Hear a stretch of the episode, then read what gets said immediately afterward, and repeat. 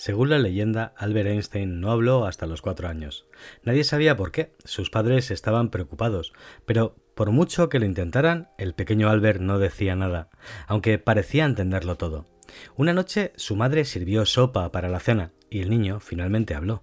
Dijo La sopa está demasiado caliente.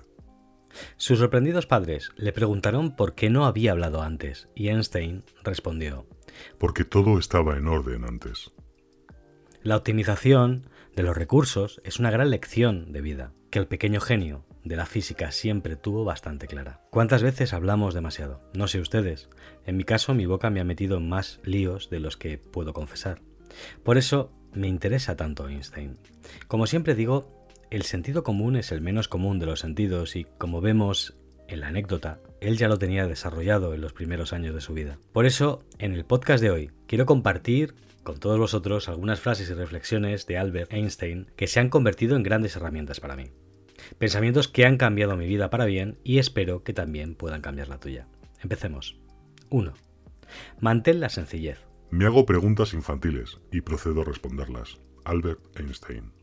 Fue un genio precisamente porque optimizó sus recursos y supo reducir los grandes problemas a la mínima expresión mediante ecuaciones fundamentales. Quizá la más famosa sea esta, E igual a m por c al cuadrado, una poderosa ecuación que desgraciadamente permitió la creación de la bomba atómica, pero también los viajes espaciales y una mejor comprensión del mundo.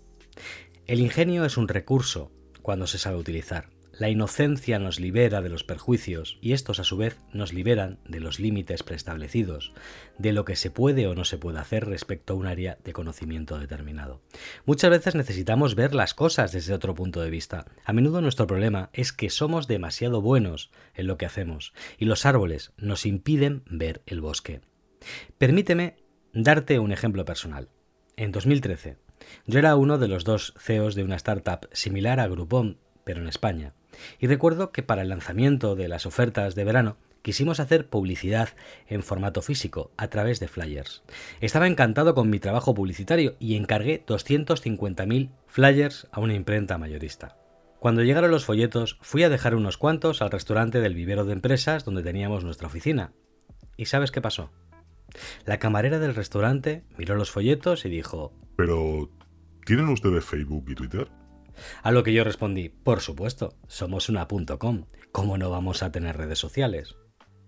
La camarera me dio una lección que aún no he olvidado. Me dijo, ¿sabes qué? No tengo ni idea de si tienes redes sociales o no. Y no tengo por qué saberlo. El objetivo de tu publicidad, de tu flyer, es informarme a mí y a la gente como yo de cómo usar tu aplicación. Deberías haber puesto el logo de Facebook y Twitter en el lateral para que la gente se suscriba. ¿Ves lo que quiero decir? Eso es lo que hace un par de ojos nuevos, ver lo que tu ego no te permite ver. No asumas que lo sabes todo. Mira las cosas como si fueras un niño y hazte las preguntas que se haría un niño y se te ocurrirán soluciones sencillas que resolverán tus problemas más complejos. En mi caso, al siguiente pedido de folletos de flyers, incorporé los logotipos de las redes sociales, tal y como me recomendó la camarera, y las ventas aumentaron sustancialmente. 2. Conviértete en un minimalista. Una mesa, una silla, un cuenco de fruta y un violín. ¿Qué más necesitas para ser feliz? Albert Einstein. Las cosas son problemas. Si quieres reducir tus problemas, reduce el número de posesiones. Por ejemplo, quizá necesites un coche, pero sabes que el vehículo necesita combustible, un seguro, licencias, reparaciones, pagar el impuesto de circulación, etc. Son muchos problemas y responsabilidades. Entonces, si en lugar de uno tienes cuatro vehículos, ¿qué pasará? Pues que multiplicarás el número de gastos, problemas y responsabilidades. ¿Ves dónde quiero llegar? Lo que realmente quiere decirnos Einstein con su frase es que se puede ser feliz con poco. No es necesario complicarse tanto la vida. Tener tres coches te complica la vida más que tener uno solo. Tener más a veces significa tener menos dinero, tiempo y energía. Si quieres resolver los problemas de tu vida como un genio de la física, quita todo el peso innecesario de la ecuación. No estoy diciendo que vendas todo y te vayas de monje al Tíbet. Solo digo que a partir de ahora reflexiones sobre lo que adquieres. El consumo tiene que ser consciente. El minimalismo para mí es eliminar de nuestra vida todo lo que nos distrae de lo verdaderamente importante. El tiempo es nuestro recurso más valioso, mucho más que el dinero. Por eso hay que aprender a invertir el tiempo en experiencias y no en cosas. Prioriza la vida sobre el consumo y serás mucho más feliz. Anton de Saint-Exupéry, aviador y escritor francés, autor del Principito, dijo: La perfección se alcanza no cuando no hay nada más que añadir, sino cuando no hay nada más que quitar. Y no fue el único. Platón dijo: Para buscar la propia dirección hay que simplificar la mecánica de la vida cotidiana. Lección. Como ves, todos los genios de la historia lo tienen claro. Menos es más. Elimina lo innecesario de tu vida y tendrás más energía y tiempo. Piensa antes de comprar y cuando lo hagas, hazlo conscientemente. Aprende a vivir con poco y tendrás mucho. 3. Poder del hábito. La ciencia es un 1% de inspiración y un 99% de transpiración. Albert Einstein. Cuando Albert tenía 20 años, daba conferencias. Siempre utilizaba un chofer para sus desplazamientos. Un día, cansado de repetir el mismo discurso una y otra vez, le confesó a su chofer que estaba aburrido de dar la misma conferencia todo el tiempo. Se cuenta que el chofer le propuso cambiar de trabajo por un día para que el genio pudiera descansar. Y así fue. Einstein y el chofer se intercambiaron la ropa y fueron a dar una conferencia.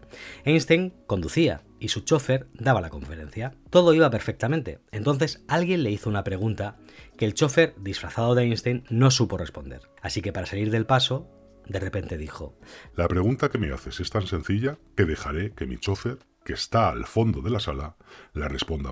Y obviamente el chofer, que realmente era Albert Einstein, la respondió. La parte crucial de esta anécdota es que el chofer pudo dar la conferencia. ¿Cómo es posible? El chofer llevó a Albert a todas las conferencias y este escuchó el mismo discurso hasta que se lo aprendió de memoria. Ese es el verdadero poder del hábito, de la repetición. Los problemas son fáciles cuando estás acostumbrado a enfrentarlos. Imagina cualquier actividad que te dé miedo. Hablar en público, por ejemplo. Puede que no tengas el talento necesario para hacerlo, pero si te esfuerzas cada día, hablarás en público con la misma elocuencia que el conductor de la anécdota. Lección.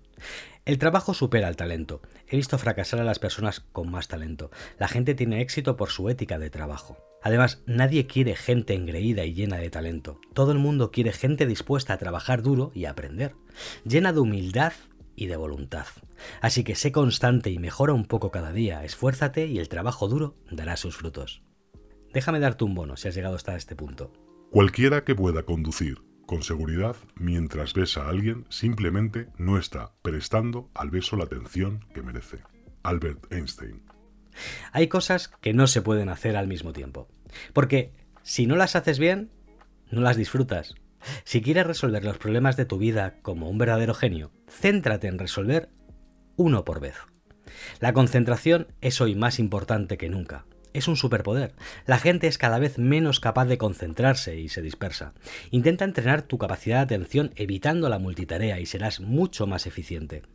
Si has escuchado hasta el final de este podcast, quiero agradecerte tu apoyo. Espero que este podcast te haya ayudado y si es así, que me lo hagas saber en los comentarios. Te lo agradezco mucho. Te mando un cálido abrazo y nos escuchamos en el siguiente programa.